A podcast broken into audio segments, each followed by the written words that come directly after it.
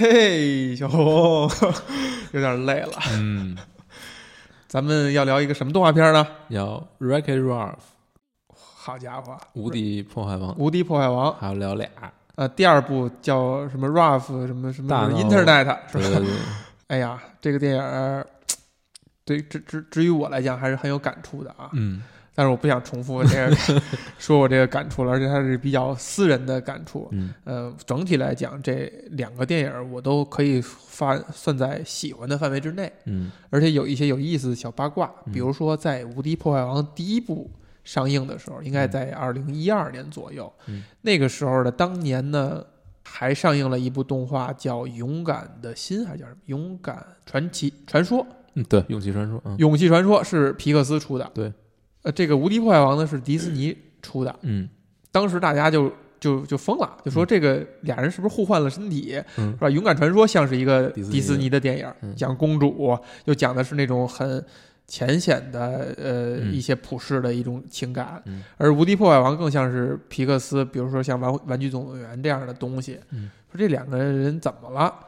结果最后那年的奥斯卡颁奖，最后好像还是真的颁给了还是《勇敢传说》，对还是惯性的给了皮克斯的电影。嗯这也是让人很大吃一惊的。嗯光阴荏苒，就到了二零一八年。这么多词儿都会。哎呀，开玩笑的，光阴荏苒，嗯到了二零一八年，再重复一遍，能换一个吗？出了光阴似箭，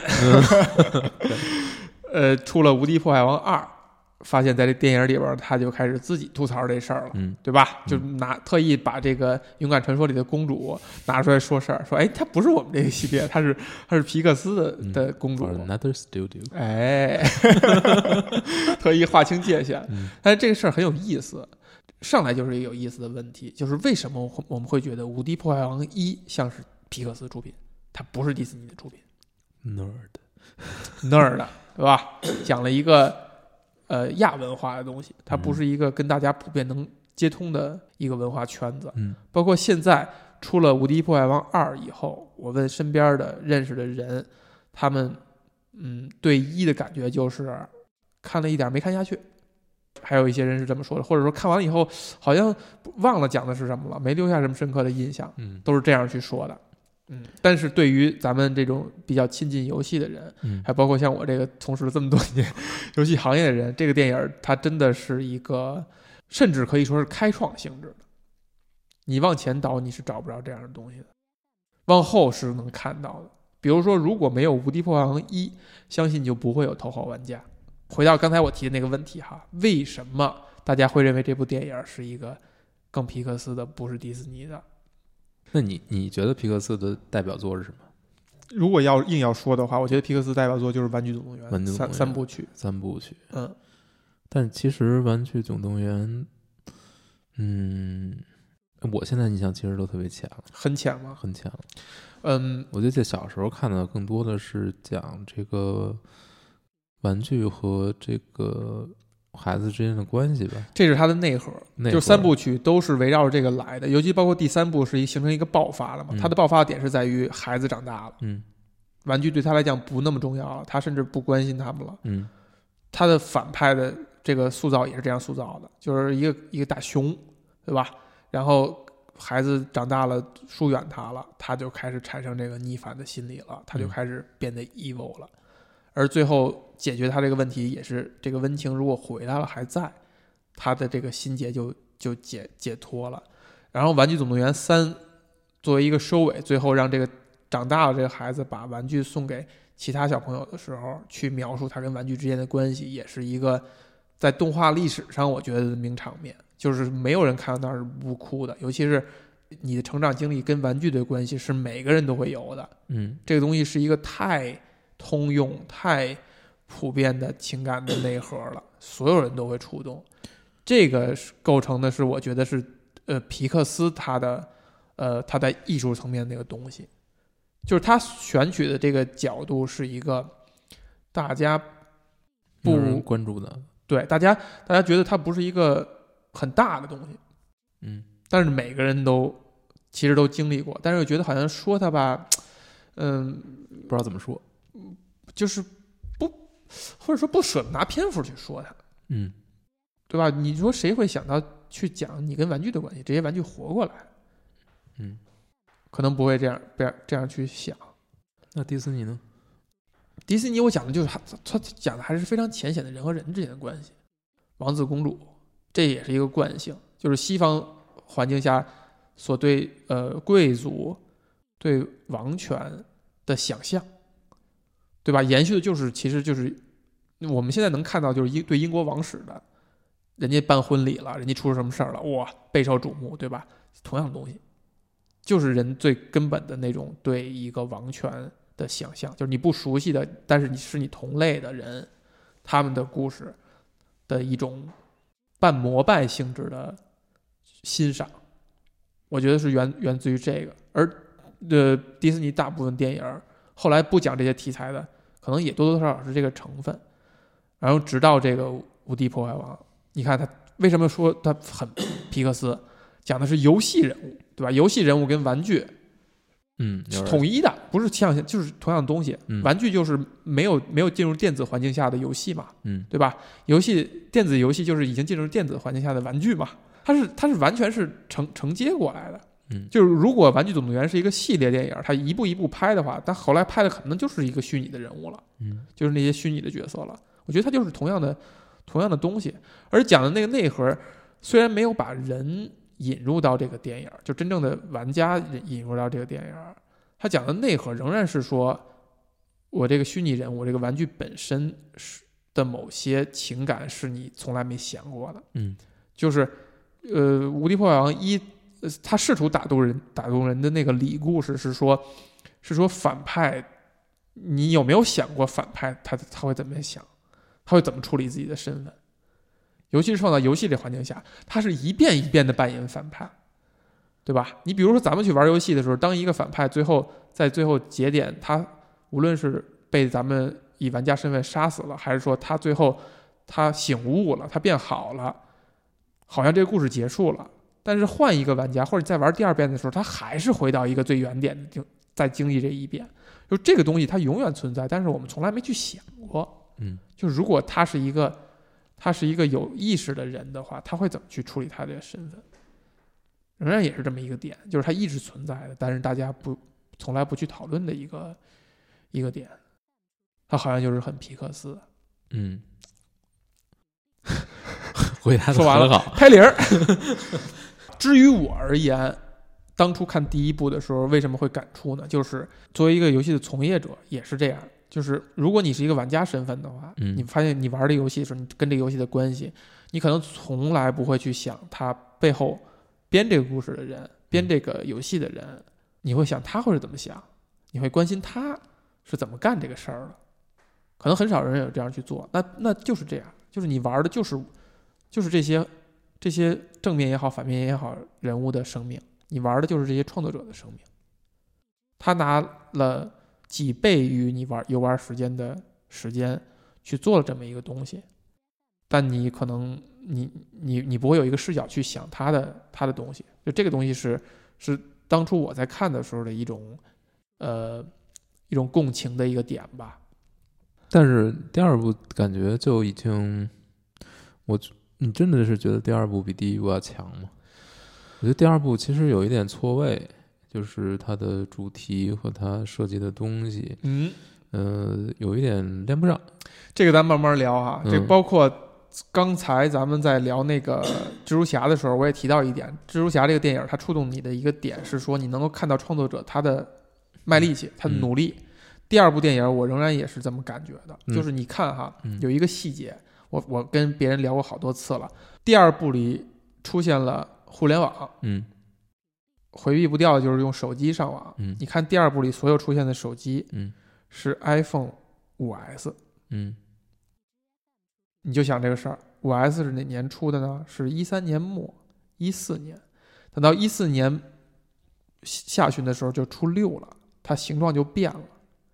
这意味着什么呢？意味着这个电影在执行的时候，在执行阶段是一四年，嗯这个电影就开始进入执行了，进入制作了。当然，动画电影说会比真人电影的周期是要长的，而且它会早进执行。为什么呢？是因为动画电影的很多温情的、搞笑的桥段是必须要看到实景以后才能验证它好好与坏，而很多真人电影，你是看剧本儿，你就能推断这个东西的好坏的，因为我们能很能容易想象人会怎样去表演，但是动画不一样，动画很多好的点是通过演出来决定的，是通过演出来来去塑造它好坏的。也就是说，这个电影在一四年至少上半年它都已经进执行了，但是你看它是什么时候上映的呢？是一八年，已经经过了四年了。但是你看，这电影预言了什么呢？预言了抖音，预言了互联网生活对人的影响。这四年发生了多少事儿？你可以想一想，发生了很多很多事儿。就是二零一四年那个时候的互联网是什么状态？我们用手机上网是什么状态？跟现在比，就绝对是经过了好几代的变化了。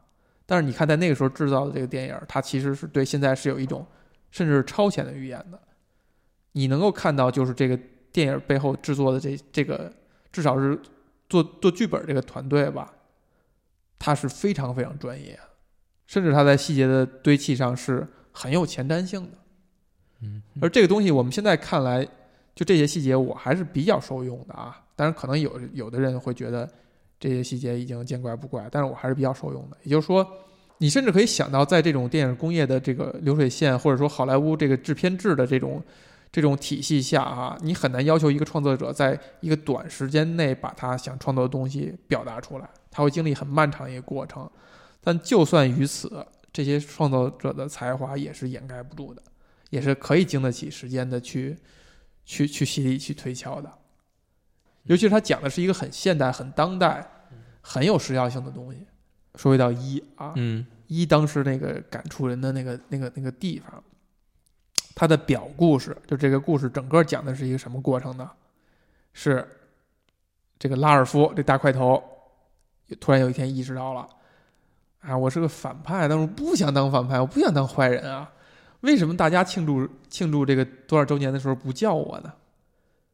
对吧？我跟大家平常也是公是吧，都是同事，大家一起来完成这个任务，每次都把我推下去，完了你们庆祝生日你还不叫我，他不是一种我要我要反抗这我要我要我要要破坏你们这种事儿，他是一种善良的心态。他说我要征得大家的认可，对吧？他内核他不是一个反派，他不是一个反派，所以你看他背后是有一些有一些哲思在里边儿的，就是反派他不是反派，就是看问题的角度和扮演的扮演你在生你在这个这个世界扮演的角色的问题，甚至就是一个成王败寇的事情。就是当一个事儿你从另一个角度去描述的话，他也是用正常人的思维，他也是用很直接的思维去思考这个事儿。故事描述的是他准备呃获得一张获得一个金牌，然后得到大家认可，就可以参加大家的聚会，这是表故事，对吧？表面上的故事，他去赢得这金牌，他遇到了不同不同的人，他遇到了这个小姑娘，然后最后的反派其实是一个，就是相当于若干年前的他，就是我这游戏被淘汰了，我没有存在的意义了，我去了其他的游戏，去了其他的游戏，最后我沦为了一个，我其实扮演的是一个反派的角色，因为我想活下来。一个人一个角色要活下来，有什么错吗？我要被时代淘汰了，我要去其他的地方去寻求一个存在感，有错吗？啊，你说呢？嗯结果就是我充当了这个反派，不是内核是很悲伤的呀，嗯是不是？就是你看他的里故事是非常悲伤的，最后的结果是一个很悲伤的结局，就是这个反派就是大块头，他认定认可到了自己的扮演的角色，认可到了位置，嗯，我还是要充当这个反派。虽然他为因为是要给小孩讲这个故事，你会觉得他不是一个悲伤的结局，他对自己有了新的认识，感觉他成长了。其实不是啊，其实是很悲伤的呀。就是就是你坏人总要有人扮演，那不是你扮演就是他扮演，那最后这个人反而欺负了一个老实人、一个好人、一个善良的人，他甘愿去扮演坏人了，对不对？你要这么去想，就是这样，就是很悲伤。你在生活当中、工作当中也是这样的，家庭关系也是这样的。一一对父母教育一个孩子，就有一个人扮红脸，一个人扮白脸，对不对？有一个人去严厉的批评这孩子，另外一个人护着这个孩子，慢慢长时间来就形成这个关系。那你说愿意去扮红脸，就是愿意去做这个严苛角色的人，他真的就是这就是他本我吗？也不一定，他也就是扮演了他的一个角色，那很悲哀啊。工作当中也是这样啊。你们去谈一个事儿，你们去处理一个工作关系，就是有人会扮恶人，才能让这个事儿推进下去。那你说他该着办吗？好难过呀，是不是？好好想想，嗯他们才聊了十七分钟啊，是不是好难过？但是那怎么办？这个对，你看这个这个他他悲伤的内核就在于我们无能为力，我们我们只能这么办，就是你人的情绪就是由喜怒哀乐构成的，那怒和哀就必须有它相应的成分在，它永远不可能排除掉。这也就相比而言，就是扮演坏人的角色，它就永远要要要要要存在，对不对？这不仅仅是在作品里面，那你是愿意扮演什么样的角色？谁不想不想当好人啊？通常我是会充当坏人的，嗯它是内核是非常悲伤的。嗯嗯，这也是能让人呃看这个电影的时候莫名的难过的一点。小孩儿应该是体会不到这一点。小孩绝对体会不到。我甚至我有一个朋友哈，这个看我夸这个电影，他就问他说：“你这觉得这电影一个四五岁的孩子男孩能看明白吗？”我想了想，我觉得我觉得能看明白。然后后来他最后还是没下决心，没带着孩子去，他自己去看的。他他后来跟我说，他说这个孩子看不了，这个孩子看不明看不明白。他指的是第二部，嗯，对吧？第二部其实内核还没有这么悲伤呢，他他不是一个悲伤的内核，对呀、他甚至是这样觉得的，啊，他就是那个第一部没有看下去的人，因为他对游戏是没有没有什么情感投射的。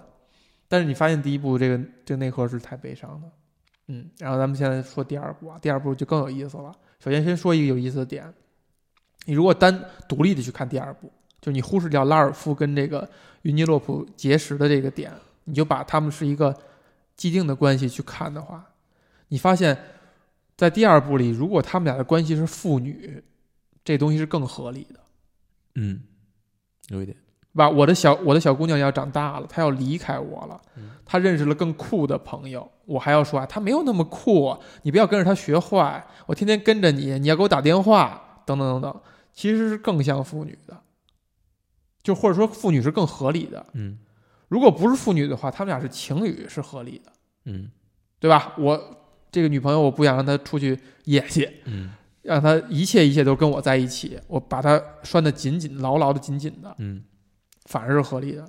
但这两种他都没有用，他用的是他们俩是朋友关系。你能也能看到创作者的巧思在里边哈，就是如果我把它变成是父女关系，我们不考虑第一步的事儿，嗯不考虑第一步也可以把它们变成是一个就是情同父女嘛，嗯我仍然没有这样做，为什么？那些年轻的受众就没有共鸣了。嗯或者说他看这电影的时候，就是这跟我有什么关系啊？他就一种抵触情绪了，甚至叛逆的那些孩子，他就有一种抵触情绪了。我不会通过看一部电影来理解我的父母的。但是你看他这个情感，他其实讲的是父父就是老一辈儿少一辈儿之间的关系，尤其是对网络的理解程度。这个小孩跟这个大叔是同时进入这个互联网的，小孩就是接受的快，立刻看到这些东西就明白怎么回事了。还是一种嫌弃的语气去，就觉得你怎么这点事儿都不明白啊？你怎么你怎么接受这么慢啊？这就是我们平常在互联网上对父母那种那种情感。就当他问你，哎，这微信怎么操作什么之类的，你就是有一种不耐烦的，你这都不懂，你为什么不自己想想？为什么不研究一下？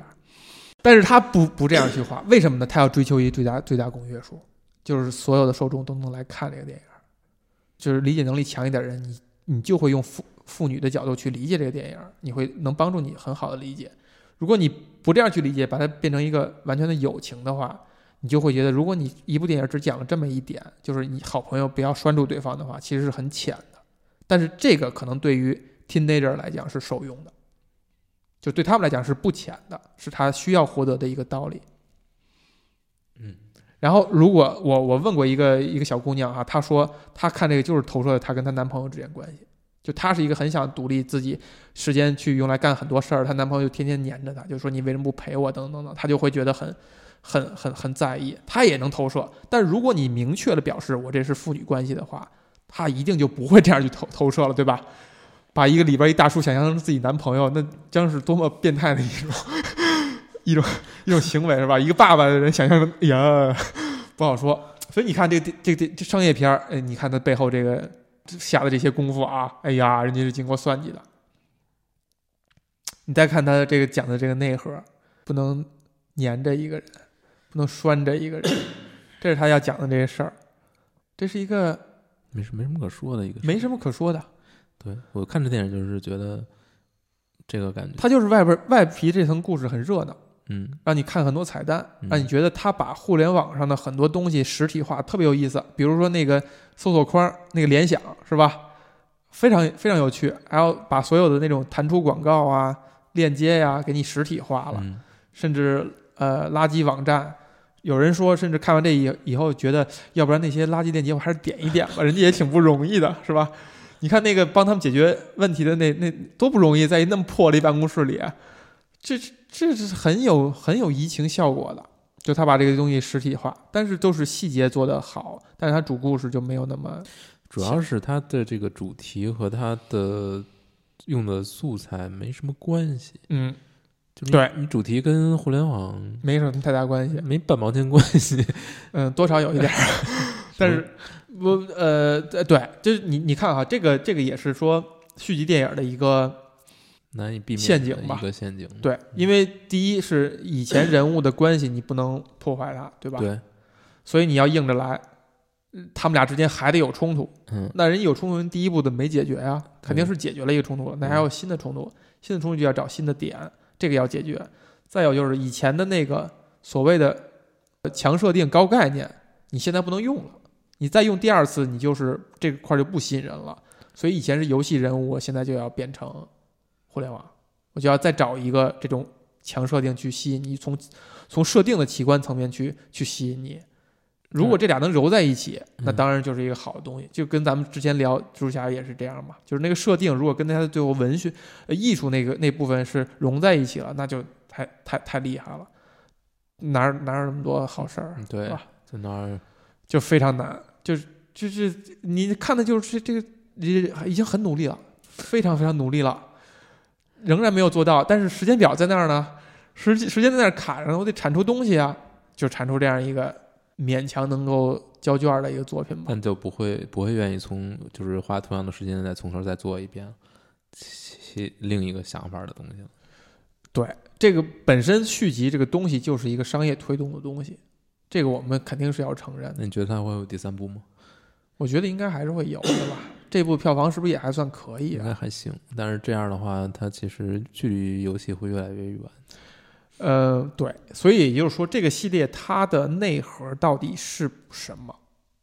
这个是值得聊的，可能到第二部已经找不太到了，可以找一找是。你或看、啊，者说它可能跟第一部已经没有特别强关联了，你你就说游一个东西了。你就说游戏这个元素，它的价值是什么？你比如说在第二部里边，你仍然也能够看到一些它体现游戏的一某些点，比如说第一部其实要谈的是游戏画面的一个变迁，第二部谈的可能就谈了一点单机跟网络的关系。嗯对？吧？小姑娘从一个以前她的赛赛车游戏里边，老能拿第一，玩的腻够不够了，到这儿进入了一个完全联网对战的 GTA 式的一个游戏以后，像打开新世界大门一样，觉得各处都是挑战，什么东西都很酷，就是一个玩家从单机到网络的一个过渡。就是我在某一款单机游戏里，这肯定你没有共鸣，因为你不是一个斗志型的游戏玩家。在赛车的这种斗志型的游戏玩家里边，在小姑娘里就是我已经是永远第一名了。那我什么东西，到底什么东西能对我来讲还是有挑战，还是有吸引力的呢？一部新的单机游戏，实话了，就是到一个同样的游戏，但是是网联网的，是跟真人挑战的，是跟真人去斗智的。你看到他立刻被这个新的环境所吸引，甚至不愿意回去，等等等等，这也是谈了这么一点，就是单机到联网的一个变迁，还是揉了这么一点儿的，对吧？还是揉了一点，你看你都能看到人家的这个用心嘛，是不是？的强度作为一个从我们作为一个从业者，我们都是相互之间要理解的，对吧？人家是有用心的嗯，啊、然后，那还是说回来，你到底想这个系列它到底在干嘛呢？它的内核是什么呢？嗯，我觉得那就其实就没有像《玩具总动员》那么有能够一一以贯之嘛。咱们想啊，我还是能弹出来的嘛，慢慢说嘛。你看，嗯，好有人说哈，说这个第二部的主角啊，不是拉尔夫了，变成小姑娘了。嗯，你觉得是吗？没只能是唯一的主角呀。第一主角，第一部我觉得很明确，就是拉尔夫，对吧？对，嗯，为什么这这个就值得说了？为什么你会觉得第一部就是明确就是拉尔夫，而第二部就产生争议了？还是跟故事有关吗？但是你其实你说回到看哈，这个就是谈到咱们之前说的那个成长弧，呃，人物弧光，这个是从那个故事这本教材里边出来的，是一个就是有有有一个我忘了那个那那那那位那位大神叫什么名字了，他写了一本我读过。书，你读过哈？嗯人物弧光这四个字是从这里边来的，就是当一个故事，一个成功的故事，一个相当于世俗一点的故事的前提是说，这个人物从第一刻进入到最后一刻出来，他是不是同一个人了？就有变化，他有一个成长，就所谓这个 arc 嘛。这部电影里边，成长弧落在谁身上呢？还是拉尔夫，对呀、所以他是当当当之无愧的主角，就这一点就就可以了。就哪怕比如说他的戏份，可能小姑娘也有相当大的独立的戏份，仍然也也也也不能抢到拉尔夫身上这个弧光的。这个第二部也是很扎实的，就这些点上他没他做的还是自圆其说的，但是还是做到位的。但是拉尔夫的这种人物成长嗯，和在第一部里面的关系是有冲突的吗？不是有冲突的呀。第一步的时候，他在对于自己身份的纠结，嗯，对？吧？虽然最后咱们解读成为，就刚才我解读成为一个比较悲伤的内核，就是他认了，其实很悲伤的。但是嗯你要从他表面上来讲的话，就是他是有成长的，他对自己有新的认知了，嗯他并且他认可了某些行为，他觉得自己应该履行这样的责任，他是有变化，他有成长的。那第二步里就是，就第二步里就是很浅显的那刚才咱们说的道理，他他从一个嗯对友情是这样认识的人，变成了一个认识到需要放手的人。如果你把它套到父女关系，就更好理解了嘛。他从一个心肝宝贝、掌上明珠的父亲，变成了一个知道到了一定时候以后，这个姑娘是要放手的，让她具有她自己的人生。你不，你要去控制自己，别干涉人家的生活。这就是一个非常直接的一个成长，啊，还是一个很正能量的东西。这也就是为什么第一部能很深刻打动别人，嗯第二部是一个只是做到了就及格，就是第一部讲的那东西，它的内核是 是很是很伤感的，是很难是很阴暗的，是很难受的，是不是？说完了吧？拍零了。所以所以迪士尼为什么会拍这么一部片子？猜测或者说我可能只言片语知道有一些客观原因是，确实是皮克斯的那个就几老之一是调到了迪士尼分管的某一块儿。嗯，就这个项目可能是在他的这个人事变动之后诞生的，他就不像原来迪士尼那种比较傻白甜、比较浅显的东西了嗯。包括现在的什么 Let It Go 这种东西，哎嗯，不，他都加加了一层深度。嗯呃，在你就可以理解到他为什么后来皮克斯的电影是有点儿有点儿走下坡路的感觉。嗯啊、就是这个，比如说，可能真正好的创作者就那么几位，对吧？又因为什么 Me Too 运动损失了一位，然后又去拍真人电影又损失了一位，还有一位，比如调到了那个迪士尼总部等等，他就是在呃稀释他的呃创作创作力度，我觉得是有这个原因的。嗯，再有呢，你看他们在这个第二部里不遗余力的去解构自己的公主体系，公主宇宙是吧？解构公主宇宙，解构星战宇宙，哎，也是挺拼的啊，也是确实是可能迪士尼这一波的受众的这个成长嗯啊，已经到了为人父母啊，甚至更高一点的年龄的阶段了。呃，他们对于动画电影、对于动画片的认识，不是仅仅仅仅的认为它是一个低幼的东西，它而是一种艺术形式或者一种载体，所以他们可能会愿意花时间。我在在美化自己是吧？他们肯定会愿意花花时间看一些动画电影和和这种呃呃看似低幼的东西，我觉得跟这个也是有关系的。就之后再产出那种比较浅显的作品，只能放到迪士尼电视频道，就是幼儿频道去放了。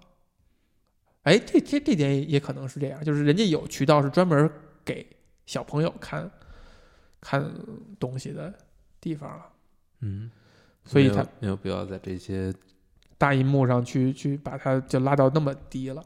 嗯，如果这个电影真的是像我那个朋友说的，要是真是四五岁的孩子、五六岁的孩子就是看不明白的话，其实他就相当于他是失去了一拖三的这就一张票拖三张票这种这块市场吧，嗯，对不对？一拖三，是不是？嗯带着孩子你总得是吧？家长也得买票嘛，就家长看得很高兴很嗨，孩子看不明白。现在你看大量动画片就变成这样了，是吧？就咱们之前聊过的蝙蝠侠，那个乐高蝙蝠侠，嗯蜘蛛侠的你觉得小孩能看明白吗？看不明白，对吧？嗯，这个看个热闹，嗯。就觉得还挺彩的，哎呀，嗯那个画面挺彩的，是吧？嗯。蜘蛛侠飞来飞去，我看的时候确实前面有几个小孩一直在那儿嗯，那学人家里边那声音什么的，啊，我去，确实挺烦的。但是像拉尔夫这个，小孩都看不懂啊，我觉得看不懂，易贝什么的，他们知道吗？什么吗？玩意儿？啊，对，点什么广告之类的，嗯，拍卖应该不知道吧？还是说现在我们低估了四四五岁孩子的水平？人家已经有这种正常的互联网生活了。四五岁还是有点早吧？四五岁还不识字呢，还，识了吗？呃，我这我又不得不谈到我的那个之前接接接过的一个项目哈，当时是说要给一个围棋机构设计一款游戏，是帮助这孩子学围棋的。刚开始想的这个项目呢是想了一半，我就觉得又不对，四五岁孩子连字儿都不认识呢，你怎么能设计这么复杂的游戏呢？你就想把它简化。当我再去跟这个这个公司的这个领导在聊这事儿的时候，他说你不能这么想。他说我四五岁孩子现在玩那个那时候叫什么？我叫 MT，什么大掌门什么的，玩的可高兴了，说认为我这这是我玩过的最好玩的游戏。这事儿让我特吃惊，因为那些游戏是就是卡牌游戏是很抽象的，在我看来是是小孩是是玩不了的，或者说他不会产生兴趣的。但是你发现，可能我们对于现在的小孩是不了解的，嗯，他们可能能接受，好吧，也是一种伤感。为什么？因为那些是垃圾游戏吧？哎，我刚才提到什么吗？还那那些游戏还在运行吗？呃我我举这例子是是五六年前的事儿嗯，啊。好吧，是不是聊完？咱们现在聊了三十五分钟，马上三十六分钟了啊！马上三十六分钟，再坚持一下。关于这两部电影，你有什么感受吗？第一部看的时候觉得还就是，我觉得可以说执行的很好吧，嗯，而且确实能够把游戏题材的拍好，确实很少见。但是严格说来，当时我也没觉得它是一个游戏题材的电影，我觉得只是挂了一层游戏的皮。内部讲的东西其实，嗯，嗯，是有有一点噱头吧，但是也就那比如说让你说，你觉得什么是游戏题材的电影呢？就没有这是一个好问题，《古墓丽影》总不能算吧？很难算。是不是？不是，嗯，我觉得就不存在真正意义上的，就电影是电影，游戏是游戏，就是两个东西。嗯，嗯，只不过是有一些把一些东西，比如 IP 拿过来，或者说元素拿过来它其实，就是一种亚文化的东西，对亚文化圈子，就是嗯我借用的只是题材而已。但是有一些可能拍的特别烂的片儿，其实反而更像是真正意义上的游戏电影。啊？什么呢？哎，不是，你让我想到了哪点啊？嗯就是这个年末有一件有一个呃呃美剧界的大事件啊，就是著名的、嗯嗯什么呀？著名的《黑镜》拍了一个年末的一个类似于特别篇吧。这个篇我把这个文件下载下来了，发现有五个多小时，但好像是我我我我没有看下来啊，我看了几十分钟以后我就不准备看了。就他好像是说这是讲的故事，可能完整的长度是九十多分钟，嗯就是一部电影的长度。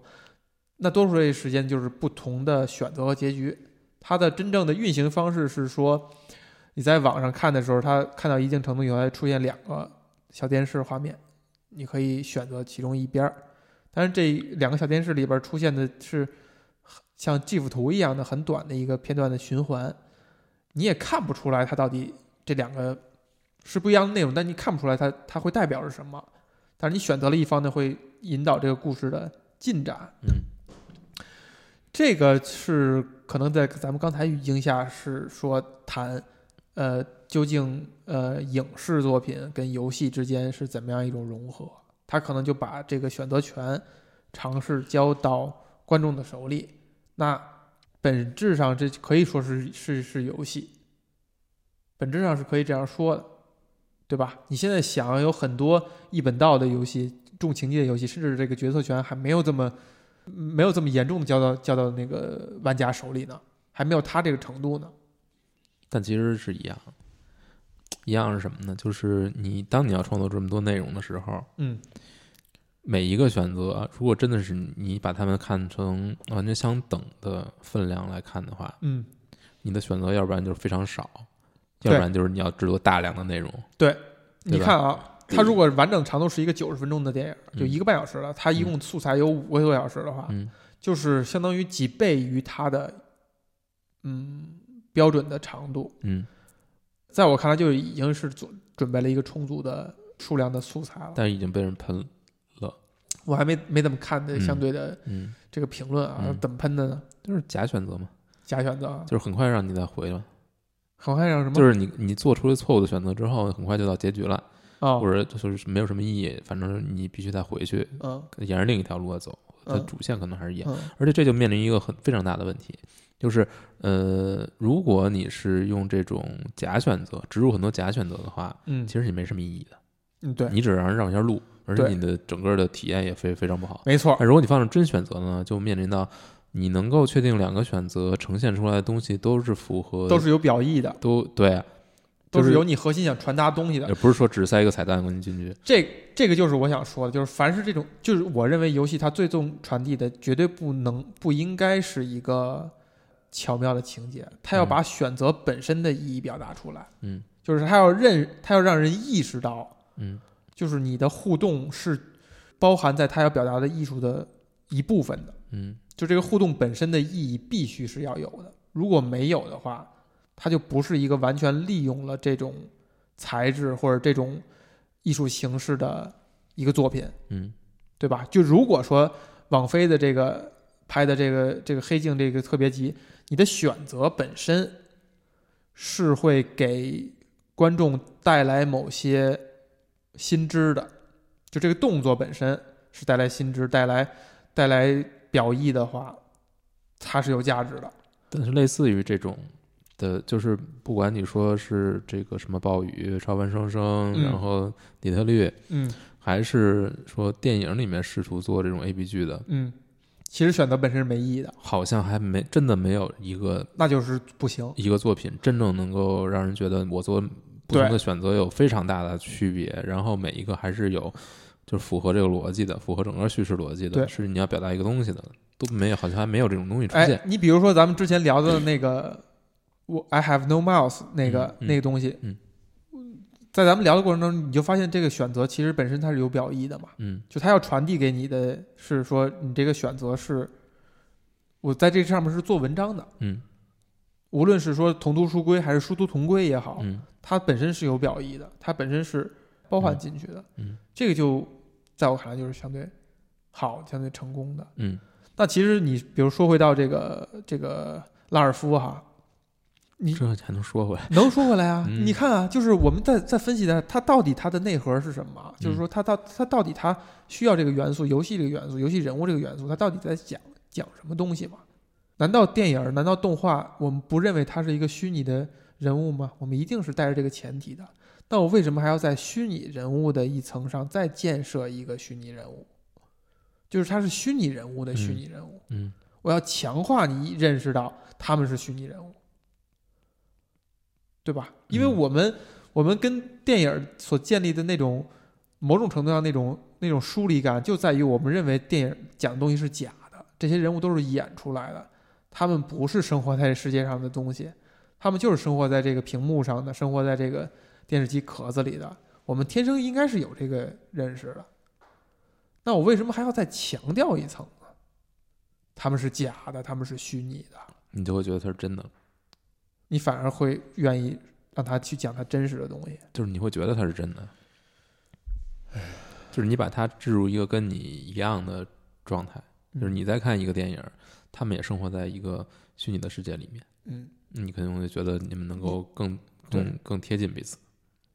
就游戏这个元素，他们是虚拟人物这个元素，必须要参与表意，他才值得这样去做。就像咱们刚才说那 A B 剧他这个选择必须要参与表意，嗯他才是成功的。嗯，他们是游戏人物的这个设定必须要参与表意，他们是虚拟人物的这个设定必须要参与表意。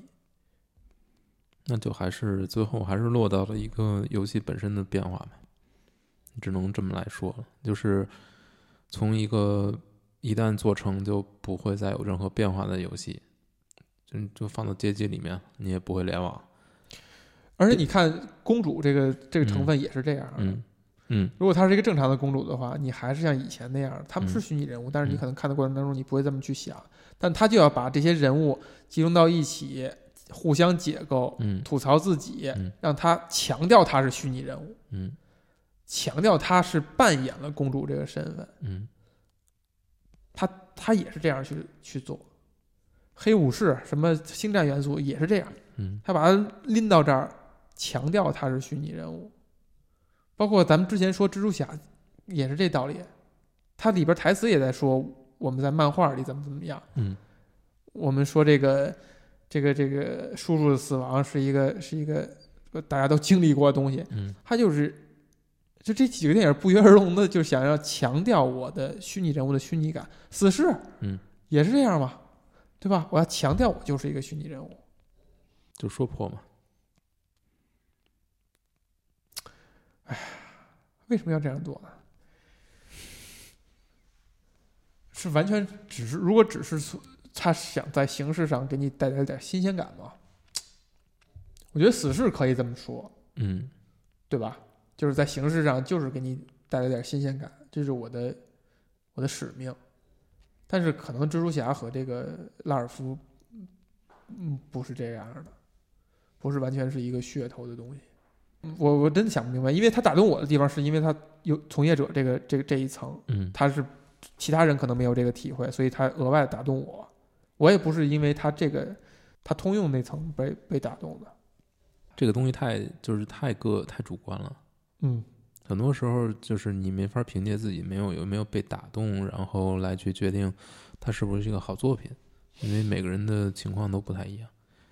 关于这个，我嗯，我如果你放开它这个名字和它内容之间的这种冲，也不是冲突吧，嗯我觉得嗯，第一部其实就给我有有这种感觉，就是它可能花了很大的篇幅，就是它设定可能跟游戏很贴近，里边有很多内容也跟游戏很贴近，但是它最后讲的故事其实跟游戏毛关系都没有。嗯嗯，但是你你也会觉得他讲的东西是还是有有他自己的一些深刻的思考的。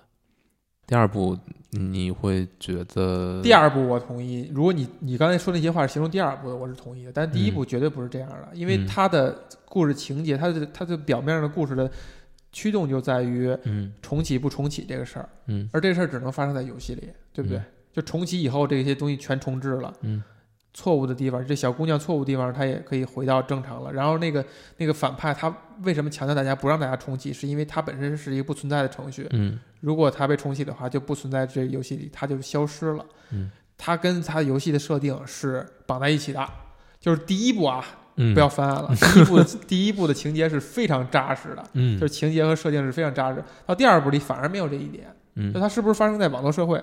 它网络社会可能只是给你营造一个奇观，没有没有什么情节的必要性，嗯对吧？可能它是具象出来一个这个病毒，把病毒也给具象出来了，这东西是创造世界奇观了。但是你你把这个，比如变成复制人，变成呃制造了什么那个呃机械大军等等等等，放到其他电影里边的题材设定，这个故事也是成立的。但是第一部是不成立的，嗯啊、第二部它是成立的，所以第二部其实反而它这个外外壳就是纯粹跟是跟它的讲的故事是是是是是不是那么很自洽的。嗯就是他他他表达的内容其实和形式没有那么强的关系吧。就是它内核的那故事，就是嗯里故事，其实是不不依托于这个题材和外对核的。对，但是所以所以其实我觉得他可能做到最好也就是这样了。嗯，也就是说我是我设定尽量跟这个东西能够完全的严丝合缝能够接上。嗯那你可能你做一个游以游戏为打游戏为牌的这么一个电影，嗯你可能还是一个名副其实的电影。嗯但是第二部电影其实跟互联网，你会反而会你就会感觉有一个什么感觉呢？就是互联网真的是一个真的是一个无趣的地方。嗯，那本来就是，对，就是它并没有像游戏里面在说的那样，嗯说一切都是新的，就是永远有不同的赛道什么的。你你看这个片子之后，有一个特别强的感受，就是好无聊，就是这个跟互联网有有关的元素都非常的无聊。哎，那你要这么说，你说它是不是藏了这么一层标意啊？就是让你意识到这一点，就是你完全就那么丰富多彩的。那么对，有人举例，一个一个截屏的一个全景的时候，能嗯找到什么几几百个呃表意，嗯就是它每个小的细节、嗯人物什么，能找到几百个、几千个还是什么，我忘了啊。嗯，它反而是让你最后看下来，你觉得是那么无聊，互联网就是那么无聊。对，这是一个特别强的感受，就是觉得游戏这可能就是又是很主观的东西了，嗯但是我觉得这个可能没有那么，就是也存在一些很客观的地方，嗯，就是当一个世界变得无比的宽，绚丽的时候，对，它就是无聊的。就是你看里面，尤其是拉尔夫用来去获得关注的那些东西，嗯，对。你觉得它它是包含了这个，确实有反讽成成分在里边儿。它有台词也是这么讲的嘛？我觉得应该是有的，嗯，嗯就把这拉尔夫出个丑，出个怪，对吧？嗯你看到那些排名高的视频，嗯，就是什么傻，就是出出洋相，嗯，出怪相，他一点智慧、一点营养都没有。那互联网上有没有有智慧、有营养？当然有，他就不是那个受众最高的，对呀、对吧？我现在也在想，我平常我如果挂在网上的话，就是很无聊。那我就是下，我就是下个电影看，看看本书，我觉得很有意思，那跟网络是没关系的呀。它只是我用来获取这个东西的的的的工具而已。但如果泡在上边去刷各种的地方，点赞什么之类的，就就就是这么很无聊的事情。对所以我比如微博，我我都只是有必要上的时候，我可能上一下网页端，我已经不安了。那我我都已经这五 可能五年之内我都没有再按过微博客户端，就是我只要看，我肯定是拿着电脑看。对我是我是看看资讯去了，嗯，然后快速的一但是屏看很多但是我但是我会发现，你看资讯其实效率也很低，嗯，就还是我 RSS 订阅器效率最高。就是有大量的内容看个标题嗯没兴趣的，嗯但是你也必须要过。嗯，所以哎，所以就是互联网是一个它这个电影的一个主打的一个元素，它把很多东西拟人化了。嗯，但是如果没有拟人化呢，这些东西真的你就是太无聊了，你有兴趣吗？你会任何兴趣吗？它拟人化之后，我觉得都很你都不一定有有兴趣。我都不一定有兴趣。我对他的拟人的做这些做法还是挺受用的。嗯，但是你要真说，比如说看完以后产生对互联网这种无聊的感觉，你说是不是它的表意的一部分？就像比如第一部里边，他想讲的内核是一个很悲伤的内核，但是他不能那么讲出来，嗯他是让你有些人可能会意识到，他讲的还是相对光鲜一点的东西吧。那是不是在第二针对第二部，就是互联网是无聊的这个东西是他想讲的那个 ugly truth，然后他没有一个能表面上能让大家接受掩盖他这个 ugly truth。有可能。嗯，不是，你想啊，为什么最后会，其实最后落到哪儿了？最后还是回到游戏了。对，就是借助了借助了一下互联网，那可能最后还是回到游戏了。哎呦呦呦！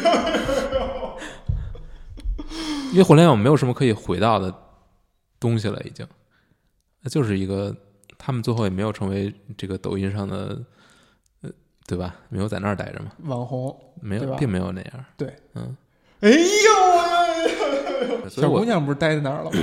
但是她其实也是在一个游戏里。在一个游戏里。哎呦！最后藏藏得很深的还是游戏主义者，是不是？咱们还是游戏主义者。这是主观嘛？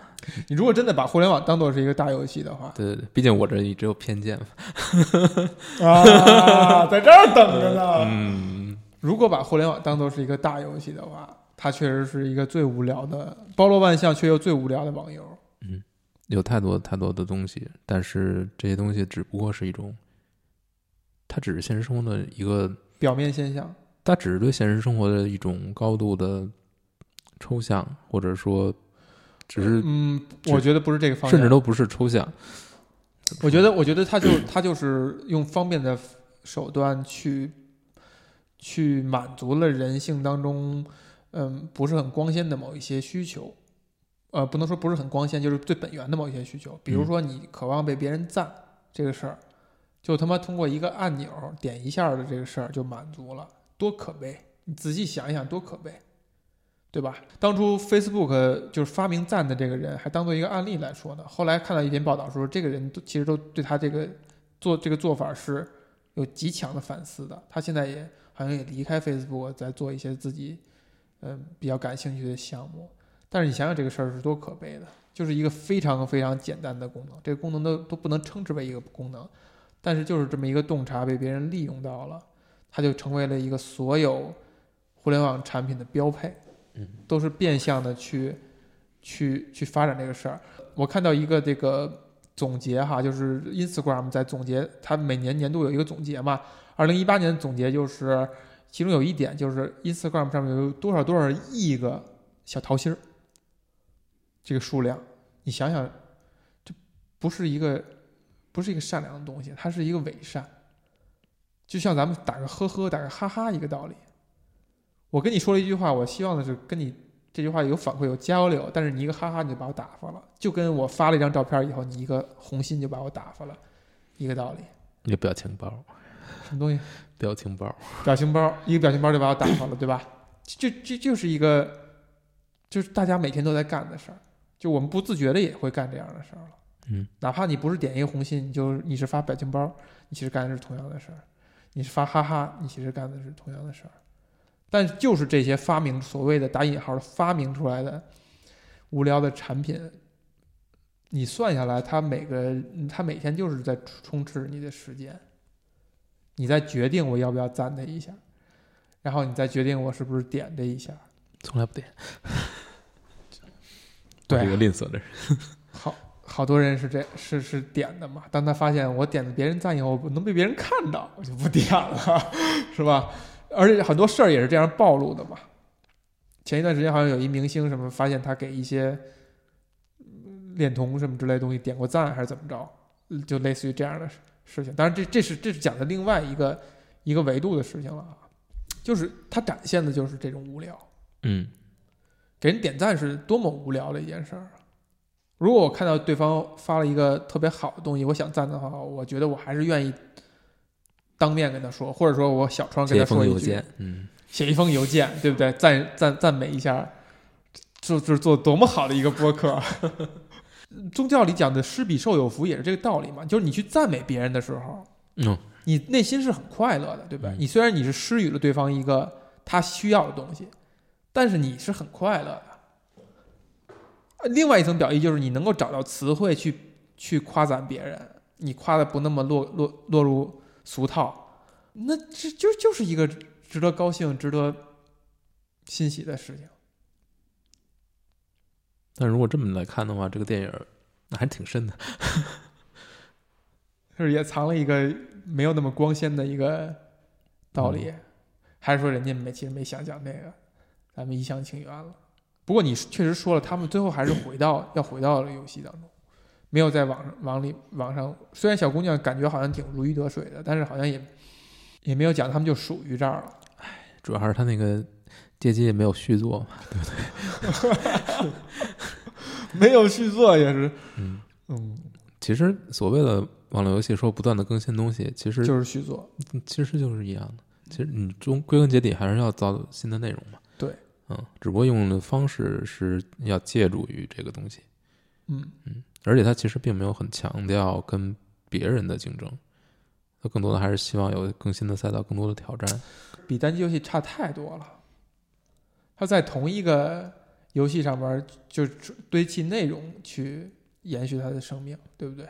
嗯，还是还是那个一座一座的去做做新做的，是更自我挑战的。那肯定是这样。嗯嗯，所以《无敌破坏王二》它毕竟是个二，人家也是一个续作，也是一个续作人家没有延续我还在游戏世界里边去发生那些故像一那样的嗯设定，嗯，人家还是卖力气的，对不对？嗯还是能看到创作者的努力的。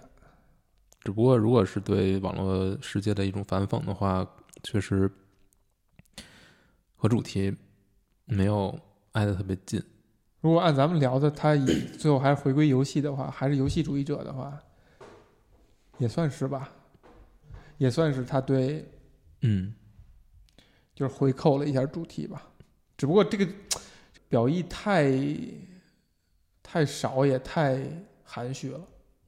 就如如果比如说我们说《无敌破坏王》，它内核是一个游戏主义嗯，内核的话，我觉得它它还做了很少的内容，嗯，其实肯那肯定不是吧？不是？我觉得很难说它是一个游戏。你说第一部有可能是，还是挺能够在概念层面去去接的。哎，那就这不就说回来了吗？等于我我还是肯定是不是觉得它在概念上更接游戏才是一个游戏主义嘛？嗯它还是应该应该去表达只有游戏能做到的东西。在这点上，电影这个内核本身就不够了，就电影这种形式本身是不够的。